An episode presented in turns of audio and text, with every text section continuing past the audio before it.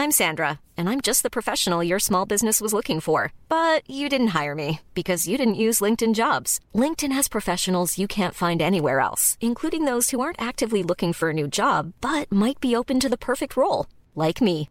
In a given month, over 70% of LinkedIn users don't visit other leading job sites. So if you're not looking on LinkedIn, you'll miss out on great candidates like Sandra. Start hiring professionals like a professional. Post your free job on linkedin.com/spoken today. Heraldo Radio. Tarde a tarde, lo que necesitas saber de forma ligera, con un tono accesible. Solórzano, el referente informativo.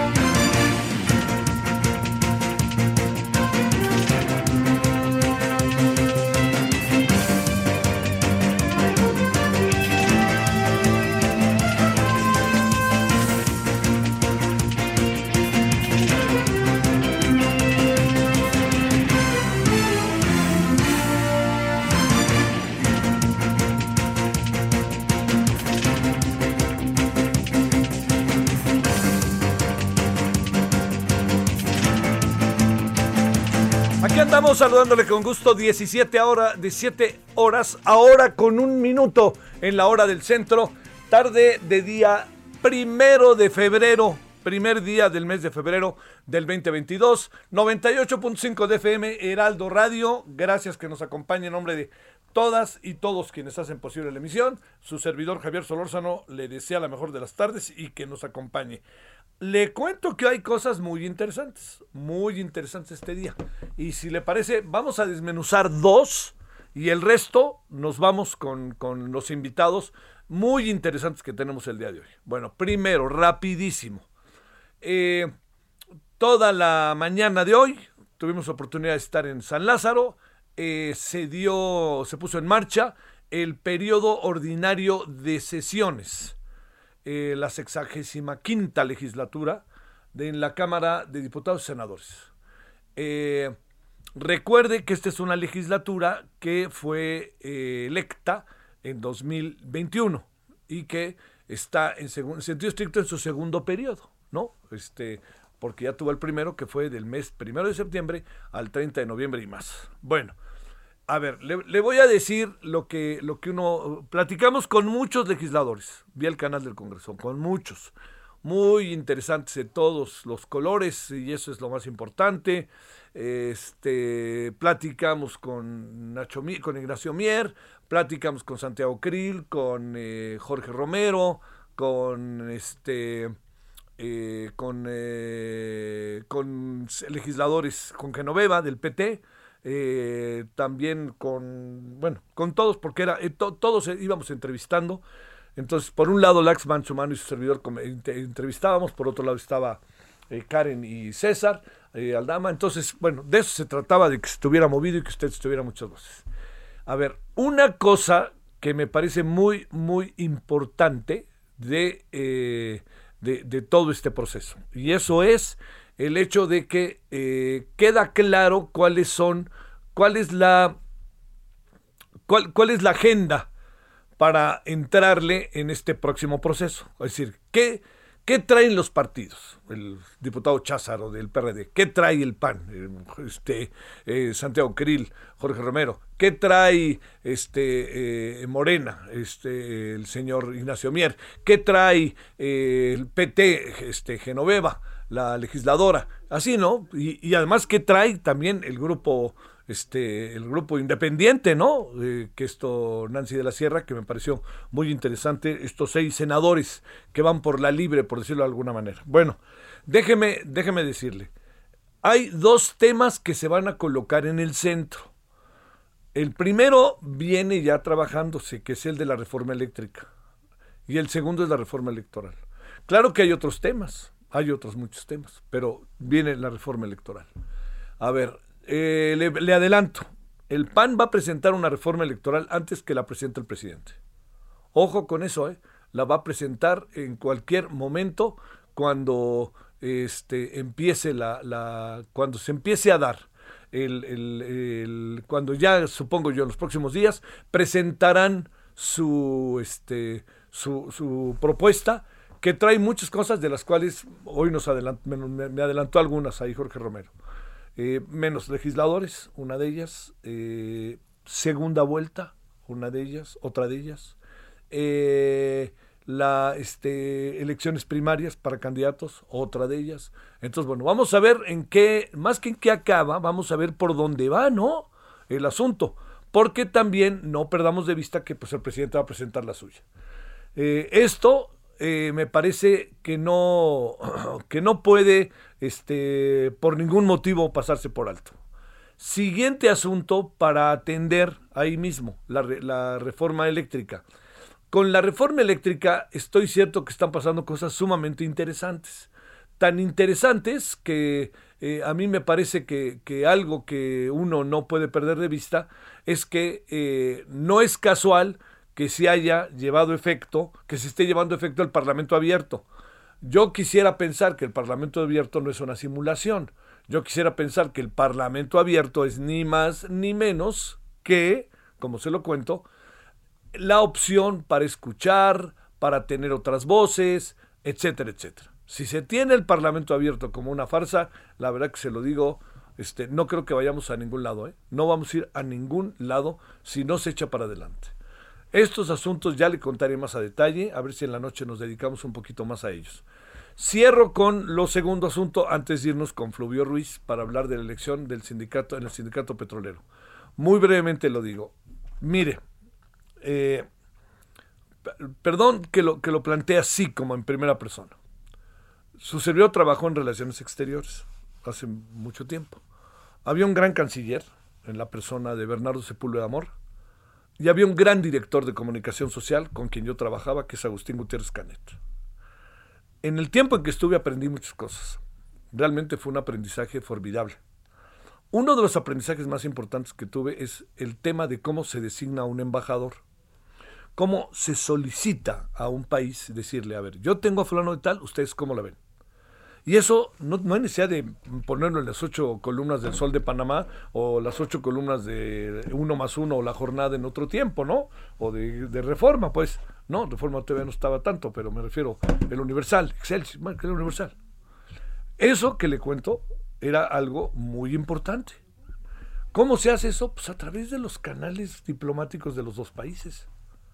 O sea, yo no digo, ahí está mi próximo embajador. No, Panamá mi próximo embajador se llama fulano de tal. ¿Ustedes cómo lo ven? Entonces, no, no se pasa por todo este proceso que hemos vivido con el historiador. Se pasa por otra etapa se pasa por una etapa en donde los, los, países se ponen de acuerdo, los diplomáticos. La Dirección para América Central este, y del Caribe le dice al de la Dirección para América Central y el Caribe de Panamá, oye, tenemos este personaje, ustedes cómo la ven, oye, mira, yo tengo estas dificultades, como ves, le hablan al embajador de México, de Panamá en México, entonces todo eso, ¿no? Se hace. El problema está en que el presidente es bastante torpe para el tema diplomático. ¿Por qué? Porque además hasta llega a ofenderse ¿no? Como lo manifestó hoy, de una manera verdaderamente desde la perspectiva diplomática imprudente. O sea, Panamá puede, Panamá puede molestarse. ¿eh? Panamá podría llamar a su embajador y decir, véngase usted para acá. ¿Para qué? Lo llama a consultas. Porque le acabó diciendo, pues, este, cosas fuertes, ¿no? El ITAM, este, le hicieron más caso al ITAM que al gobierno mexicano este, le, le, dijeron a la señora que es como de la Santa Inquisición, el presidente dice que el presidente de Panamá a lo mejor ni sabía. Todo esto es, es un, créame, es una bola de nieve bastante delicada desde el ámbito diplomático. Muy, muy delicada. ¿Por qué? Porque genera torpezas en el manejo que no llevan a una pulcritud diplomática basada en el respeto. No es que tenga uno que ser purista, yo respeto al otro país y como lo respeto, le digo, quiero este embajador y el otro país me dice, oye, tengo mis reservas, vamos a platicarlas, no nos ponemos de acuerdo, a ver, vamos a darle otra vuelta. Pero el presidente puso embajador antes de que Panamá dijera que sí. Y luego, hoy también hay algo que me parece que está muy desasiado. Ponen la carta del historiador para decir que él no acepta, ¿no? Que se hace un lado en función de lo que está pasando. Se hace un lado ya que dijeron que no. no se hace un lado al momento en que él debió haberse hecho a un lado, si es que lo llegó a pensar antes de que llegáramos a todo este lance. Entonces, tanto así como que vea nomás qué bueno es que se echó para atrás, no. Se echó para atrás cuando le dijeron que ya no cabía. Y eso yo creo que es muy importante verlo. Va a, va a tener que hacerse un tru-tru diplomático muy delicado con Panamá. Porque además Panamá es un país muy importante la zona geográfica. Panamá, entre otras cosas, tiene el canal Chihuahuas. Entre otras cosas. Y Panamá, déjeme decirlo, yo que he participado en dos ocasiones en los Premios Nacionales de Periodismo de Panamá, Panamá tiene una circunstancia histórica, un gran desarrollo cultural y tiene, espéreme, tiene hombres y mujeres muy preparados. No hay nada improvisado por allá. Claro, puede haber cosas que no nos gustan, lo quiera, pero no, no, ahí no andan en la improvisación, ¿eh? Ahí no andan. Y la canciller no es ninguna improvisada. Cuando la canciller dijo hoy sin comentarios, dio otra prueba de saber ser diplomática. Pudo haber dicho, ¿y por qué nos dicen esto? No, dijo, sin comentarios. Fue lo mejor que pudo haber hecho.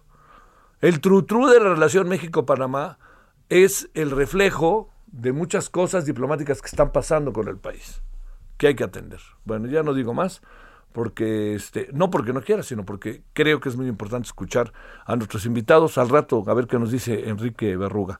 Enrique tiene una mirada clarísima, es un diplomático de toda la vida. Bueno, vámonos al punto y aparte. 17 con 11 en Lore Centro. Solórzano, el referente informativo.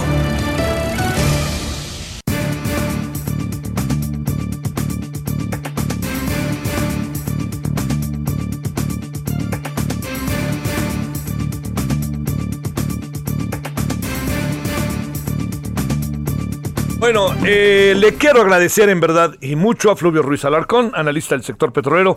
Querido Fluvio, te saludo con enorme gusto. ¿Cómo has estado? Aquí estamos, mi querido Javier, aquí escuchando cómo te, toda tu disquisición que, comparto completamente en términos eh, diplomáticos. Yo era niño y me acuerdo mucho de la visita de Omar Torrijos allá por mi pueblo. Fue todo un evento hacia finales de los 70 este, eh, eh, cuando el general Torrijos recién recuperado el canal justamente Justamente, sí, pues Panamá es una, bueno, pues es una nación con una posición geoestratégica, pero fundamental, sin ninguna duda, ¿eh? No, no, no, no, híjole, bueno. Yo diría, yo diría qué necesidad. Además, apelando al general Torrijos, hoy el presidente, este, pues también es un golpe al actual gobierno, ¿no? Híjole. O sea, pocha, ya qué te digo. Bueno, ¿cómo has estado, querido Fluvio?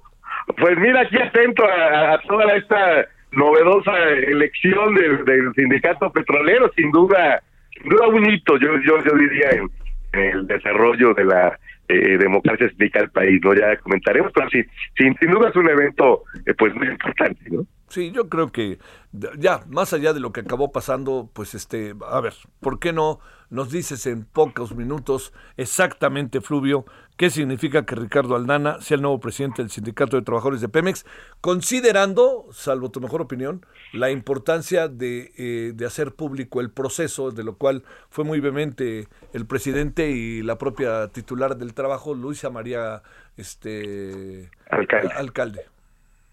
No, mira, la verdad es que eh, yo creo que eh, la victoria de Ricardo era obvia, ¿no? Este, yo eh, me llevaba, no puedo decir porque yo hace dos años cuando salió Ricardo y creo que lo comentamos era claro que su relevo así fuera la elección eh, universal pues sería alguien del mismo grupo compacto por una razón muy sencilla o sea es muy ha sido muy difícil muy sacrificado. Yo tengo el privilegio de tener amistad con muchos a quienes han intentado hacer un trabajo, digamos, democratizador, disidente al interior del sindicato y pues es un trabajo con las uñas y en todo el territorio nacional. O sea, no solo se trata que son mil afiliados, sino que están distribuidos en todo el país. ¿Cómo construyes una alternativa a un equipo que dirige el sindicato desde hace más de un cuarto de siglo sin recursos y este y en las condiciones en las que eh, las últimas administraciones, todas las administraciones de prensa prácticamente, pues han optado por eh, eh, acompañar esta represión hacia quienes buscaban un trabajo sindical independiente. Es muy complicado. Yo te diría que eh, no creo que Ricardo esté eufórico, su 70% en esas condiciones, a mí hasta abajo se me hace. O sea, el que sin eh, un trabajo previo, además, con eh, mucho voluntarismo y, y, demás, eh, digamos, el, la votación de quienes no simpatizan de una u otra manera con el, el bloque hegemónico del sindicato, pues es 30%. O sea, lo que pasa es que dispersan en cinco candidaturas. ¿no? Este, como es natural, imagínate cómo haces este campaña nacional en esas condiciones, ¿no? Este, la gente que está ahí, pues es gente que responde a, cuestiones pues, regionales, es conocida en, su zona y difícilmente. Va a ser muy interesante lo que ocurre en 2024. ¿Por qué? Porque en las elecciones pasadas, de las seccionales, primero se eligieron direcciones seccionales y ayer la nacional, en las seccionales hay seis secciones de las 36 que cayeron en manos de grupos opositores a la dirección nacional. Dos de ellas de relativa bueno, de importancia media, Reynosa y Cadereyta. ¿no? Dos de importancia simbólica, Naranjos y Cerro Azul, que están ubicadas en lo que fue la Faja de Oro, ¿no? al norte de Veracruz. El puerto de Veracruz y pues el mismísimo Coatzacoalcos, ¿no? Entonces, y es una sección pequeñita, porque hay que decir, mi madre es jubilada, de hecho, de esa sección, este, es una sección que incluye solo a los trabajadores administrativos, los compañeros de, de los complejos petroquímicos, ¿no? Cangrejera, Morelos, eh, ellos pertenecen a, la sección 11, que es de Manchita. Entonces, eh, creo que más bien lo que puede empezar a dibujarse, yo diría, el evento de ayer marca una primera etapa, un punto de inflexión de lo que sí, eh, de lo que puede ser un proceso que va a ser largo, eh, complejo, zigzagueante, de democratización del sindicato. Todo el ejemplo del CENTE, 40 años de lucha después y a pesar y bueno, tenía habiendo tenido una figura histórica, claro, asesinado muy rápido, ¿no? Misael Muñoz Acosta, pues la gente sigue siendo minoría en el CENTE muy enraizada en ciertas regiones, Michoacán, Guerrero, Chiapas, Oaxaca, la Ciudad de México, pero este a nivel nacional es todavía minoría. Entonces estamos frente al inicio del, proceso. Yo eh, recordaría incluso que la historia misma del sindicato petrolero es súper interesante, ¿no? Surge con un eh, gran influencia del Partido Comunista Mexicano, con gran apoyo del sindicato ferrocarrilero en los años 30, es descabezado por Miguel Alemán eh, se consolida como el, ícono del corporativismo prisa, sobre todo a raíz de los eh, los años 60, no todavía en los años 50 eh, gente ligada al Partido Comunista ganó la sección de la Ciudad de México, por ejemplo, ¿no? Entonces, la propia historia eh, tuvo una, una época curiosa dentro del modelo corporativo mexicano, donde la Dirección Nacional se rotaba entre las secciones de Ciudad Madero, recuerdas Minatitlán y Poza Rica, ¿no? Es incluso eh, eh, un dirigente nacional, siendo el güero Heriberto Quijo, asesinado en Poza Rica, siendo el dirigente nacional, y después Oscar Torres Pancardo, también de Poza Rica, murió en un accidente en el que todavía hay sospechas. Entonces, creo que estamos en el inicio de un proceso muy largo. Aquí lo interesante va a ser también de si el gobierno finalmente le pierde el miedo, eh, o el Estado mexicano, ¿no? porque no es cosa este gobierno, es cosa de hace 80 años, eh, si el Estado mexicano al fin le pierde el miedo, el miedo a tratar con un sindicalismo petrolero independiente y, fuerte. ¿no? Este sindicalismo suele ser además muy radical, o sea, en general son sindicatos muy a la izquierda, muy combativos. Eh, Noruega hizo huelgas hace tres años, no sabíamos ni como que, pedían, ¿no? este, Los noruegos. Entonces, creo que estamos apenas eh, en los prolegómenos, mi querido Javier, y este, pero sí es sin duda un hito lo que ocurrió ayer y e insisto y para mí eh, eh, 70% de más incluso eh, creo por debajo de las expectativas. A ver, cerremos, eh, querido Fluvio. Uno, gana Romero de Champs. Dos, gana el presidente. ¿Qué pasa con la secretaria del Trabajo y qué le pasa a Pemex? Mira, eh, yo creo que, el, eh, nosotros hay la continuidad en, el equipo, ¿no? En el equipo, justamente con la llegada de Romero de Champs, se rompió esta rotación que existía antes de las direcciones nacionales yo creo que aquí también eh, la administración de Pemex va a tener que ser eh, muy, muy, muy Yo creo que hay, eh, recordemos, hay incluso un sindicato alternativo, que es el sindicato de Petromex, ya reconocido eh, oficialmente. Entonces, me parece que aquí va a haber, sin duda, una necesidad de legitimación, además, muy muy elemental, la cierta posición fuerte ¿no? del sindicato en los reclamos que se han estado haciendo, sobre todo la falta de cobertura de plazas es un problema que ya tiene algunos meses y que incluso provocó cierta crisis en las refinerías. ¿no?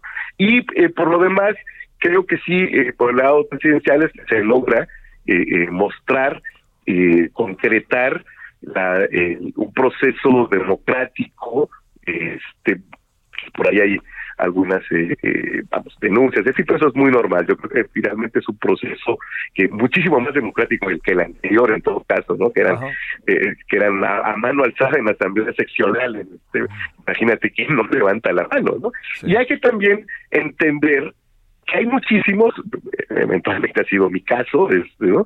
de gente que somos petroleros de muchas generaciones y entonces hay también una suerte de identificación colectiva muy fuerte que favorece evidentemente a quienes están en la, en la dirección en curso. Ahora, lo que yo diría es que pues vienen los otros sindicatos, ¿no? A ver, ¿qué, tan distintos en su term del sindicato petrolero, ¿no? Este, de verdad es muy democrático en su term, ¿no? Este, yo también diría que había que revisar algo que de las cuestiones que yo eh, desde siempre he criticado la reforma de 2013-2014, que ha sido que fue el que se sacara el Consejo de Administración de Pemex al sindicato. Yo sé que pues no gusta este sindicato, pero la situación creo que tiene que regresar.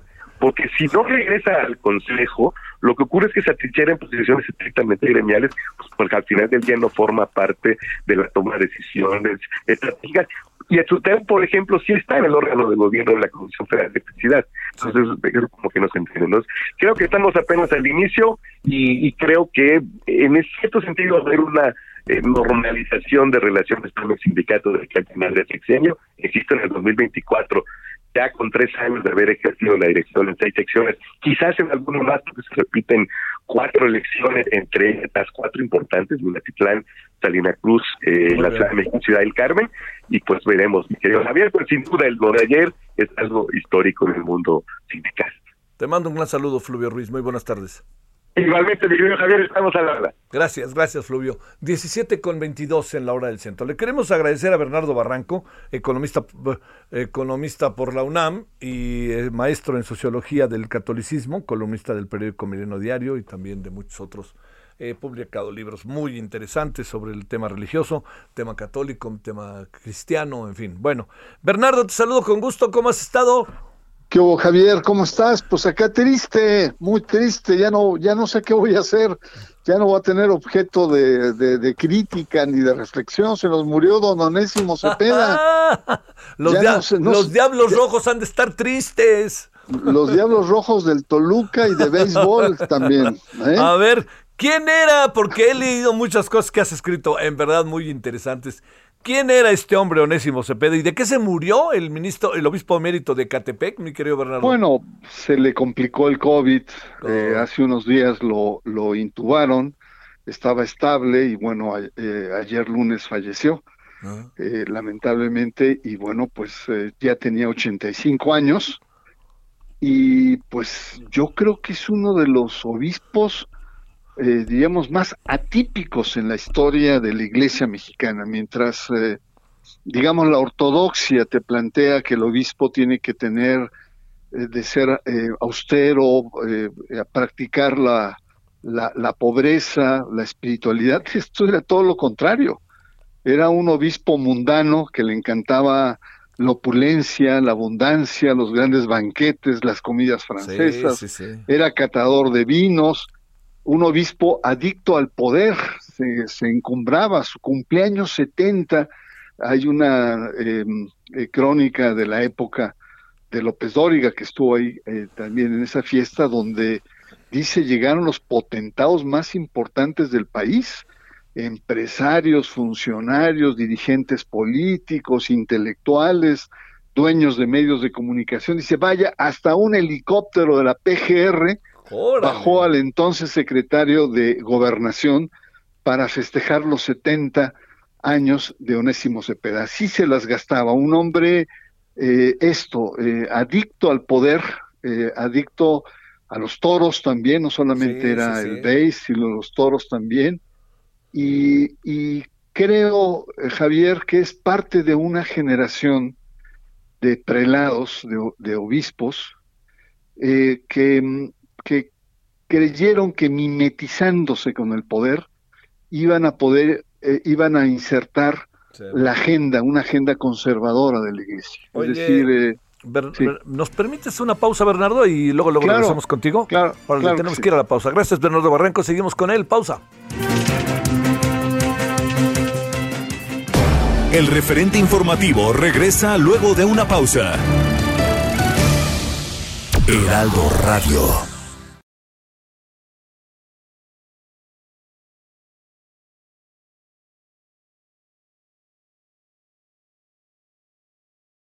Heraldo Radio.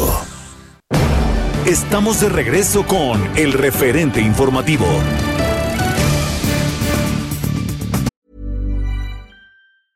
Hey, I'm Ryan Reynolds. Recently, I asked Mint Mobile's legal team if big wireless companies are allowed to raise prices due to inflation. They said yes. And then when I asked if raising prices technically violates those onerous two year contracts, they said, What the f are you talking about, you insane Hollywood ass? So to recap, we're cutting the price of Mint Unlimited from $30 a month to just $15 a month. Give it a try at mintmobile.com slash switch. $45 up front for three months plus taxes and fees. Promoting for new customers for limited time. Unlimited more than 40 gigabytes per month. Slows. Full terms at mintmobile.com.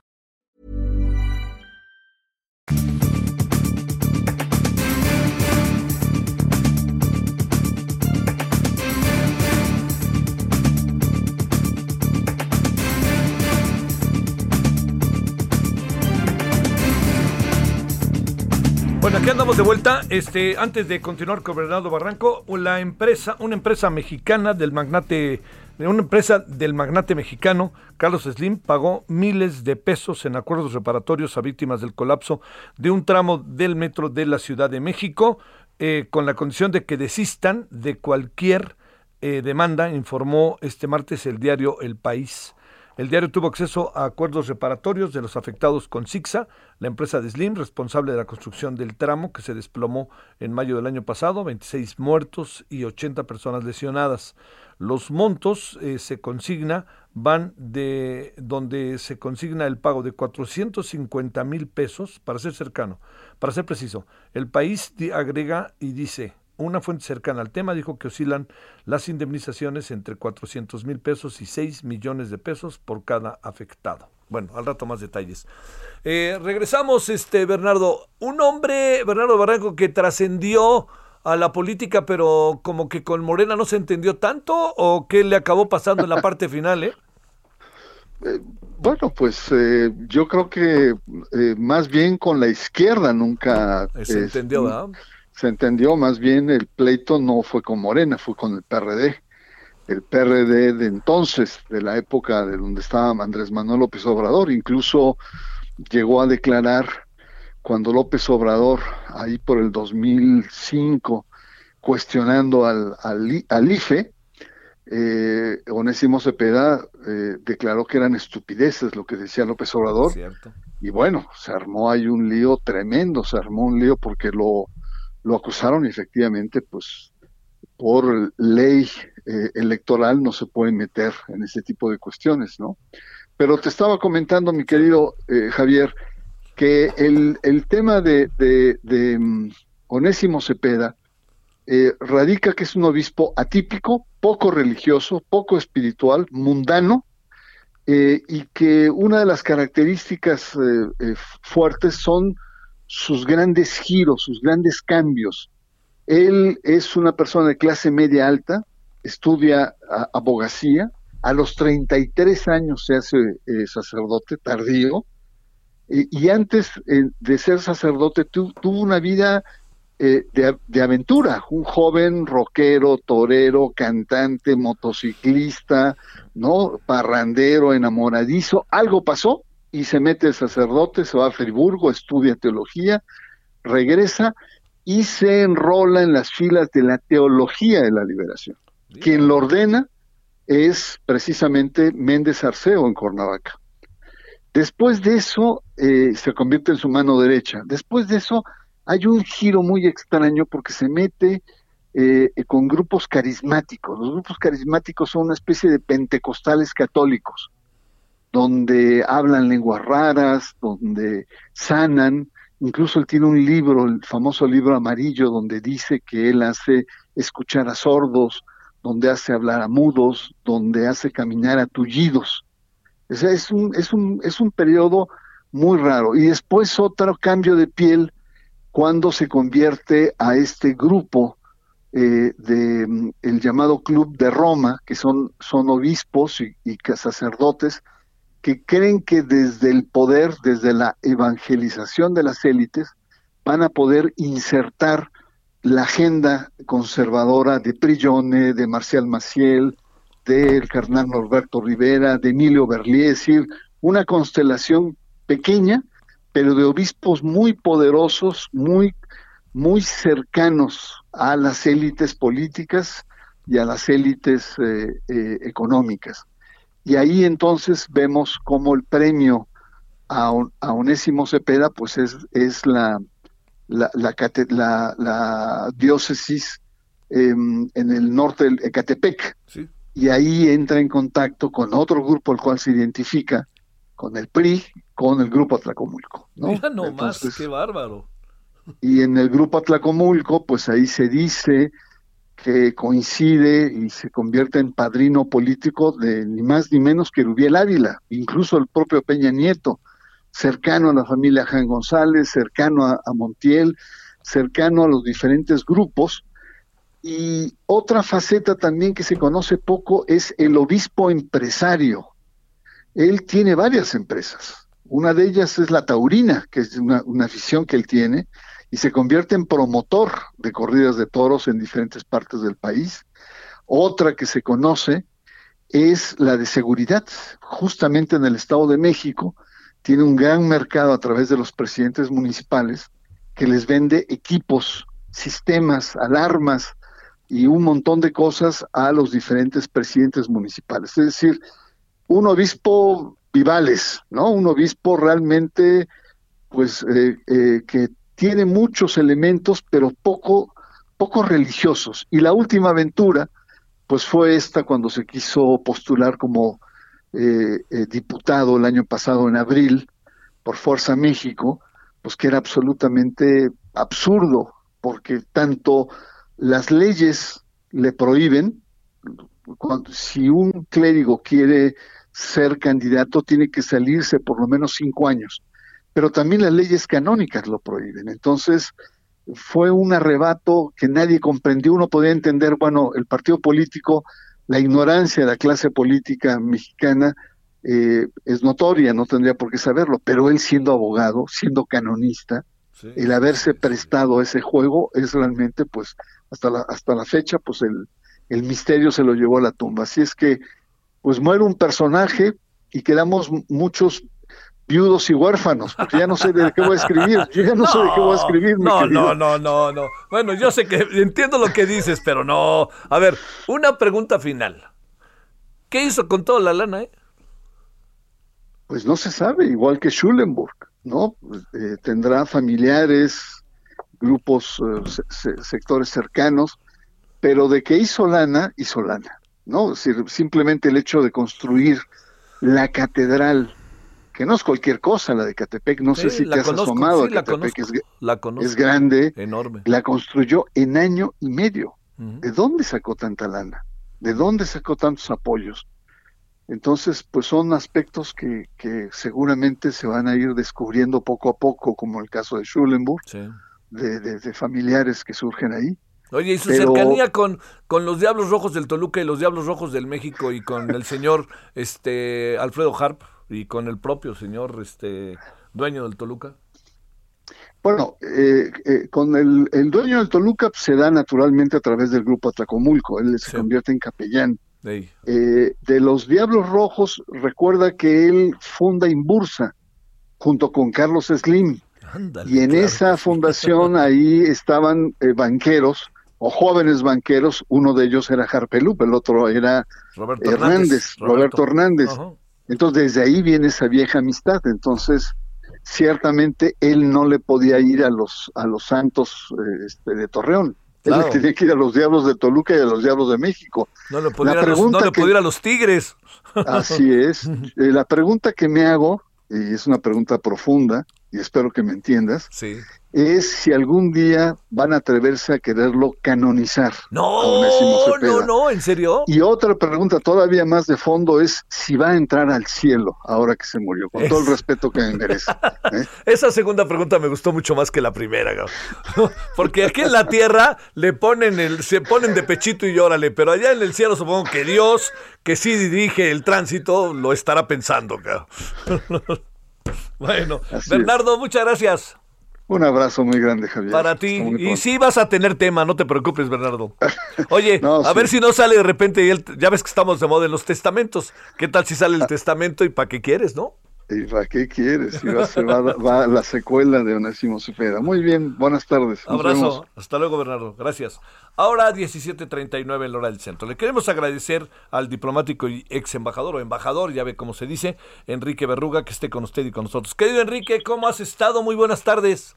Hola Javier, con el gusto de saludarte, ¿cómo te va? El gran gusto es para nosotros y te agradecemos eh, que andes por ahí. Eh, no, yo creo que no necesidad de hacer una, todo un pormenores de la pregunta, ¿no? ¿Qué piensas de este lance diplomático tan desafortunado en tu, la opinión de tu servidor que estamos teniendo con Panamá? Bueno, diría primero que todo que hay fallas de origen, porque no puedes anunciar a un embajador antes de que te dé el beneplácito el país al cual va a ir. El país receptor es el que decide si acepta o no acepta un enviado diplomático, con todas las garantías que después va a tener que darle en ese país. Entonces, lo que se hace, como debe ser, y la regla está escrita en la Convención de Viena de Relaciones Diplomáticas, es que un país somete a consideración del otro el nombramiento de una persona, ese país lo, le da el beneplácito, la aceptación, y a partir de eso ya se puede anunciar, puede ir al Senado, etcétera, y ya se va la persona. Pero acá, como hemos visto, se anuncia fulano de tal va a tal sitio, sin siquiera el conocimiento del país receptor. Entonces eso ya de entrada genera una fricción con el país al cual va. Es decir, le, genera, no supongo que hayan aceptado ahí en, en Panamá, de todos modos hubiera llegado con una resistencia tremenda de la Cancillería panameña, de la sociedad panameña, de la prensa panameña, y, y es una señal muy mala para ese país de parte de México. Entonces creo que repetiría eso, que son fallos de origen. Se tiene que volver realmente a respetar la Convención de Viena cuando se hacen los nombramientos por parte de México, en que primero se pida el beneplácito y después haga el anuncio. De otra manera vamos a tener problemas no solamente con Panamá. Creo que lo de España también tiene mucho que ver, ese retraso inusitado que se dio en, la, en, el, en el ofrecimiento del beneplácito por parte de España aquí en Ordaz tiene también que ver con eso nunca se consultó de manera discreta a España, queremos mandar a esta persona, y si no se da el beneplácito, todo queda en una discreción en que ninguno de los dos países ve afectado su honor, su prestigio y tampoco la persona a la que se iba a nombrar. Entonces creo que ese es más o menos el balance, ¿no? ¿Qué piensas de, eh, bajo esta perspectiva, de eh, la declaración hoy del presidente que también es muy ruda, ¿no? Les acaba diciendo de alguna otra manera que son la Santa Inquisición, acabaron metiendo por ahí al ITAM eh, y el presidente sigue menospreciando las eh, las denuncias, las lo, que se ha dicho respecto a la a la conducta, diría yo, ¿no? del historiador con diferentes mujeres. Pues es que eso es parte de lo que tienen que ser los factores que determinen una decisión, una decisión bien tomada. Pues es que quisiera yo a fulano de tal a Panamá. Bueno, tiene las credenciales. Para empezar, ¿qué mensaje le, vamos, le queremos mandar a Panamá? Sería la primera pregunta. Si somos serios en política exterior, ¿qué tipo de persona sería idónea para Panamá? Uno de perfil financiero, uno de perfil científico, alguien que sepa mucho de comercio internacional porque ahí está el canal, ¿no? podría haber varias interpretaciones o posibilidades. Entonces, se les dice, bueno, una persona que sepa mucho de comercio internacional para aprovechar cabalmente que ahí está el canal de Panamá, que somos el tercer país que usa más el canal en el mundo, por cierto. no, no es poca cosa. Entonces, eh, se manda esa señal y dice, bueno, pues claro, nos está mandando a México este experto en comercio internacional porque quieren sacarle más jugo a la relación con Panamá por el canal. Eso sería como lo sensato, ¿no es cierto? Digo, si es que es que es la tesis de política exterior. Podría ser otra, ¿no? Podría ser, por ejemplo, México de un extremo, eh, Panamá del otro, de América Central, que está en una situación muy convulsa, esa podría ser otra. Pero mandas un historiador, ¿no? Que bueno, puede ser un magnífico historiador, pero ¿qué tiene que ver con la relación con Panamá? Pues eso tendría que explicarse. Y también ser más este, estrictos en el Senado, decir, ¿por qué, se está, ¿por qué cree usted que lo mandan, no? La verdad o mandan, mandan otro historiador a Rusia ahorita mismo, en el momento en que está pasando Rusia, uh, con una situación que estamos, ¿no? Con una tensión tremenda, pues mandas un historiador de la Revolución Mexicana, que puede ser, yo no lo conozco este señor, puede ser magnífico historiador, ¿qué tiene que ver con el análisis que se tiene que hacer en Moscú ahorita de una posible guerra muy grande en el sur de Rusia? Bueno, pues no, no, no, no tengo ni idea. ¿Qué va a pasar con Jesús, eh? Pues puede, puede digo, no, dudo mucho que los panameños la hagan dos veces, ¿no? Lo hicieron dos veces el rechazo de la de la, de la solicitud de beneplácito o del ofrecimiento de beneplácito, pero este sí me parece que pues pasa de nuevo lo mismo, simplemente se les dice a los panameños va a ir fulana, pues primero me consultas y yo te digo sí está muy bien que venga perfecto y ya después ya haces todos los anuncios que quieras. Pero es una descortesía muy grande. ¿Qué tal si para México quieren mandar los panameños a una persona que con que eh, digamos consistentemente ha sido antimexicano, ¿no? Que escribe a lo mejor en periódicos panameños y cada vez que agarra la pluma despotrica contra de México o da conferencias y siempre habla mal de México, de los mexicanos pues los mexicanos van a decir, pues señores, este señor como que no es el más adecuado para tener una buena relación con Panamá, entonces le rechazamos el beneplácito. Pero si ya lo anunció el presidente de Panamá, pues se hace todavía más, más oneroso. Por eso existe esta regla, no es una cuestión de un protocolo acartonado, una cuestión que se les ocurrió a los diplomáticos de mediados del siglo pasado, ¿no? Es una cuestión que tiene sentido para que no se pierda honor de ninguna de las dos partes, ¿no? Y no se lastimen las relaciones, que eso es lo más importante, ¿no? Oye, este, con Jesús vino a pasar casi lo mismo, hasta donde entiendo, porque no sé si el gobierno panameño ya sepa que Jesús va a ser la candidata, o se lo dijeron hoy en una mañanera. Pues es lo que da la impresión, que simplemente, ah, bueno, ya, ya no aceptaron o, mandó su renuncia, lo que sea, este señor Salmerón. Bueno, pues hay que buscar un sustituto. Pues ahora si lo haces bien, consultas con la Cancillería panameña, oiga, estamos pensando que en, lugar de este señor queremos que vaya el otro, lo cual ha ocurrido en ocasiones. Sí, claro, claro. Se, cambia, simplemente retiramos la solicitud de beneplácito en favor de fulano y les pedimos que consideren a Perengano o Perengana. Eso es como se debe hacer. Y así pues, los dos países están cubiertos y la relación marcha bien. Pero te digo, sobre todo a mí una parte que me, que me genera mucho ruido es, más allá de esto, ¿cuál, ¿cuál es el mensaje que se quiere mandar a estos países? O que estoy mandándote a un historiador, estoy mandándote a un, pues bueno, en muchos casos, digo, a una escritora, con el caso de Brasil, ¿no? Brasil está a punto de tener elecciones ahorita, lo ideal es tener una escritora de ficción que va a analizar muy bien el cambio de poderes posible en, en Brasil, qué significa la salida de Bolsonaro, qué tipo de relación tenemos con Brasil. No sé, o sea, ¿Cuál es el mensaje y cuál es el interés nacional mexicano que se propugna, se impulsa a través del envío de este tipo de personalidades, ¿no? Oye, no es la no es nuevo tampoco, ¿no? ¿No cuenta la Cancillería, Enrique? ¿No cuenta la Cancillería?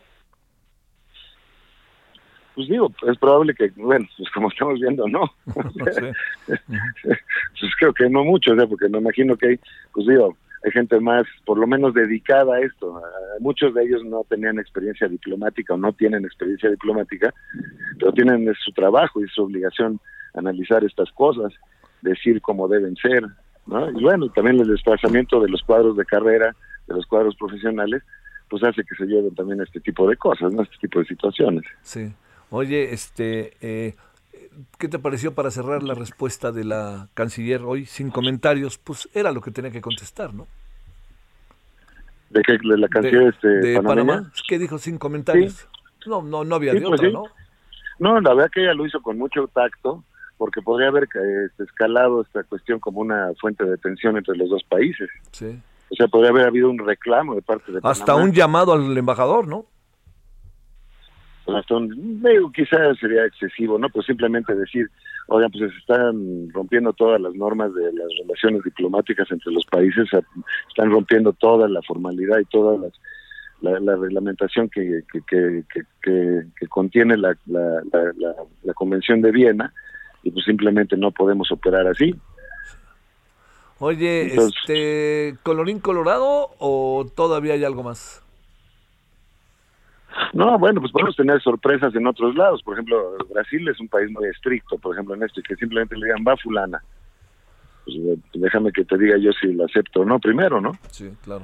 no, no, no, creo que ocurra, porque también aquí iba pegado mucho lo del escándalo de este señor, es decir, que si era un hombre acosador de mujeres, todas las denuncias estas que ha habido, eh, pues, en el caso del ITAM, etcétera, pues todo eso agrava la situación. Y además siendo esta una canciller pues muy muy cargadamente feminista, ¿no? Ya lo había dicho cuando estuvo en la reunión de la CELAC aquí en México, ya había dicho, pues qué cosa, ¿no? Estamos todos los cancilleres de América y nada más estamos tres mujeres, tres mujeres, sí, sí, sí, sí, sí, sí, O sea, ella, ella, digamos, tiene ese filo especialmente eh, desarrollado, ¿no? Sí, sí, sí. Entonces, bueno, pues yo creo que será colorín colorado, ya, no, tampoco, ni Panamá. oye, ya ver, oye, ya ver cómo nos va con Jesús allá, ¿no? A ver si no les arma una marcha.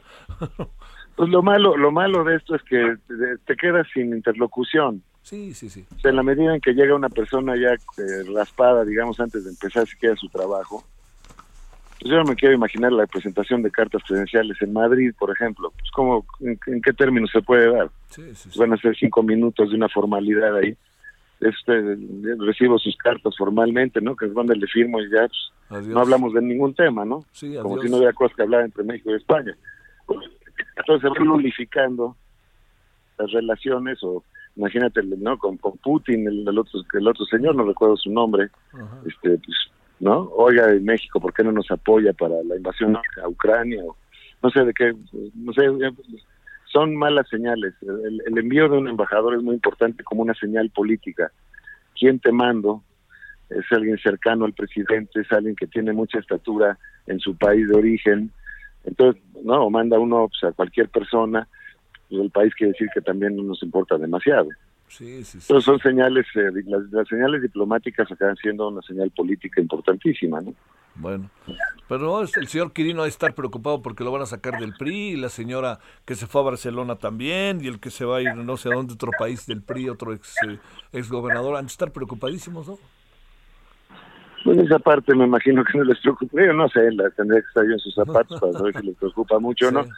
Me da la impresión que no, pero pero lo que a mí más, me preocupa como, como mexicano pues es eso, ¿no? Tener una, una persona que pueda tener la interlocución con el país al cual se le manda para que pueda desatorar problemas, para que pueda impulsar de desarrollos en la relación, para que pueda eh, generar proyectos, para que pueda destrabar problemas, en fin, y si eso no existe desde exante, digamos, pues estás desperdiciando una oportunidad. Son, son fricciones innecesarias en las relaciones internacionales. Enrique, te mando un gran saludo y el agradecimiento que estuviste con nosotros. No, me ha encantado, Javier, con mucho gusto. Hasta luego, Enrique Berruga, diplomático y embajador. 1751 en Hora del Centro. Solórzano, el referente informativo. Balance Inmobiliario es presentado por Centro Urbano. Estrena hoy Casa Odepa en 20. Grandes promociones en Tecámac, Querétaro, Puebla, Cancún, Playa del Carmen y Monterrey. Tu mejor hogar e inversión está en 20. Búscanos en 20.com.mx.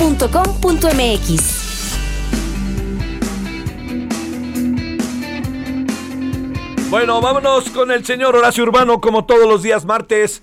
¿Qué? ¿Compramos casa nueva usada? ¿Cómo estás, querido Horacio?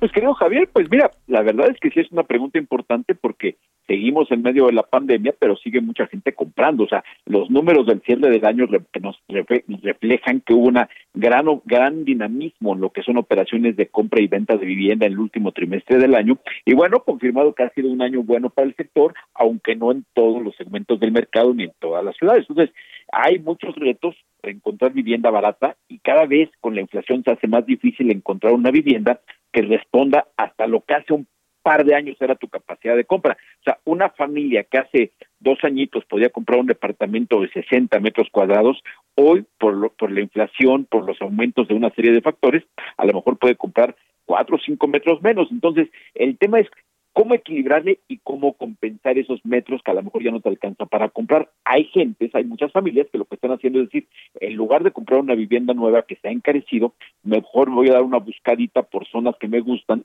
donde hay vivienda usada de calidad, donde hay vivienda usada que a lo mejor se puede ajustar el precio y ahí pueden compensar esa falta de capacidad de compra que les ha dejado la inflación. Bueno, oye, este, lo que sí es que eh, es buen momento o no. Es buen momento, es buen momento por, muchas cosas. La gente, todas las operaciones que se han que se han hecho es porque la gente ha necesitado hacerlas, la gente ha necesitado comprar casa, rentar casa, mejorar casa. Si tú hablas con los banqueros te dirán que el año pasado fue extraordinario en colocación de créditos hipotecarios porque la gente necesitaba hacer algo para tener un mejor lugar para vivir y más en medio de la pandemia. Eso por un lado es buen momento porque como hemos platicado en semanas recientes, la inflación con la que empezamos este año va a hacer que las casas sean cada vez más caras de producir. Estamos esperando que las casas suban de precio como consecuencia no del mercado, sino de la, de la incremento en costos de materiales, que las viviendas puedan subir de costo las casas nuevas un 10%. Entonces, sí es un buen momento porque obviamente las casas que ya estaban construidas no vamos a ver reflejado ese incremento por el costo porque ya estaban construidas. Entonces, el precio de las casas está bueno. Y los créditos hipotecarios siguen estando en muy buenos niveles y si bien es cierto que no esperamos que se vayan al cielo este año, pues sí es muy posible que haya alzas en la medida en que la inflación también se refleja en el costo del dinero. Entonces, si vemos casas más caras y créditos más caros, pues caray, uno pensaría que es buen momento para comprar casa nueva o usada y según yo, según yo, vale la pena apostar por una nueva, aunque en apariencia sea más cara. Gracias, Horacio. Abrazo fuerte, querido Javier. Balance Inmobiliario fue presentado por Centro Urbano. Hasta aquí, Solórzano, el referente informativo.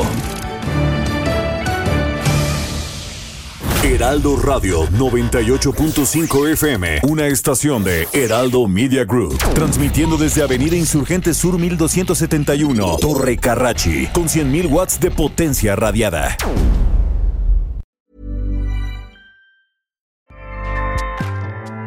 ACAST powers the world's best podcasts. Here's a show that we recommend. The Real Housewives is a guilty pleasure for most, but if you're looking to not feel guilty about that pleasure, tune in to Everything Iconic with me, Danny Pellegrino, where I break down all the messy moments and behind the scenes antics of Bravo's popular franchise. And on Everything Iconic, I also interview celebrity guests like Kelly Ripa, Kiki Palmer, Drew Barrymore, Cameron Diaz, and more about their guilty pleasures, their past work, and so much more. So if you're pop culture obsessed and find yourself watching way too much reality TV like me, tune in to Everything Iconic with Danny Pellegrino wherever you listen to podcasts. ACAST helps creators launch, grow, and monetize their podcasts everywhere. ACAST.com.